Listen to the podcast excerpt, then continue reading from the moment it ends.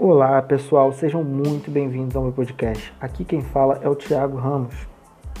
E do que, que eu vou falar nesse podcast?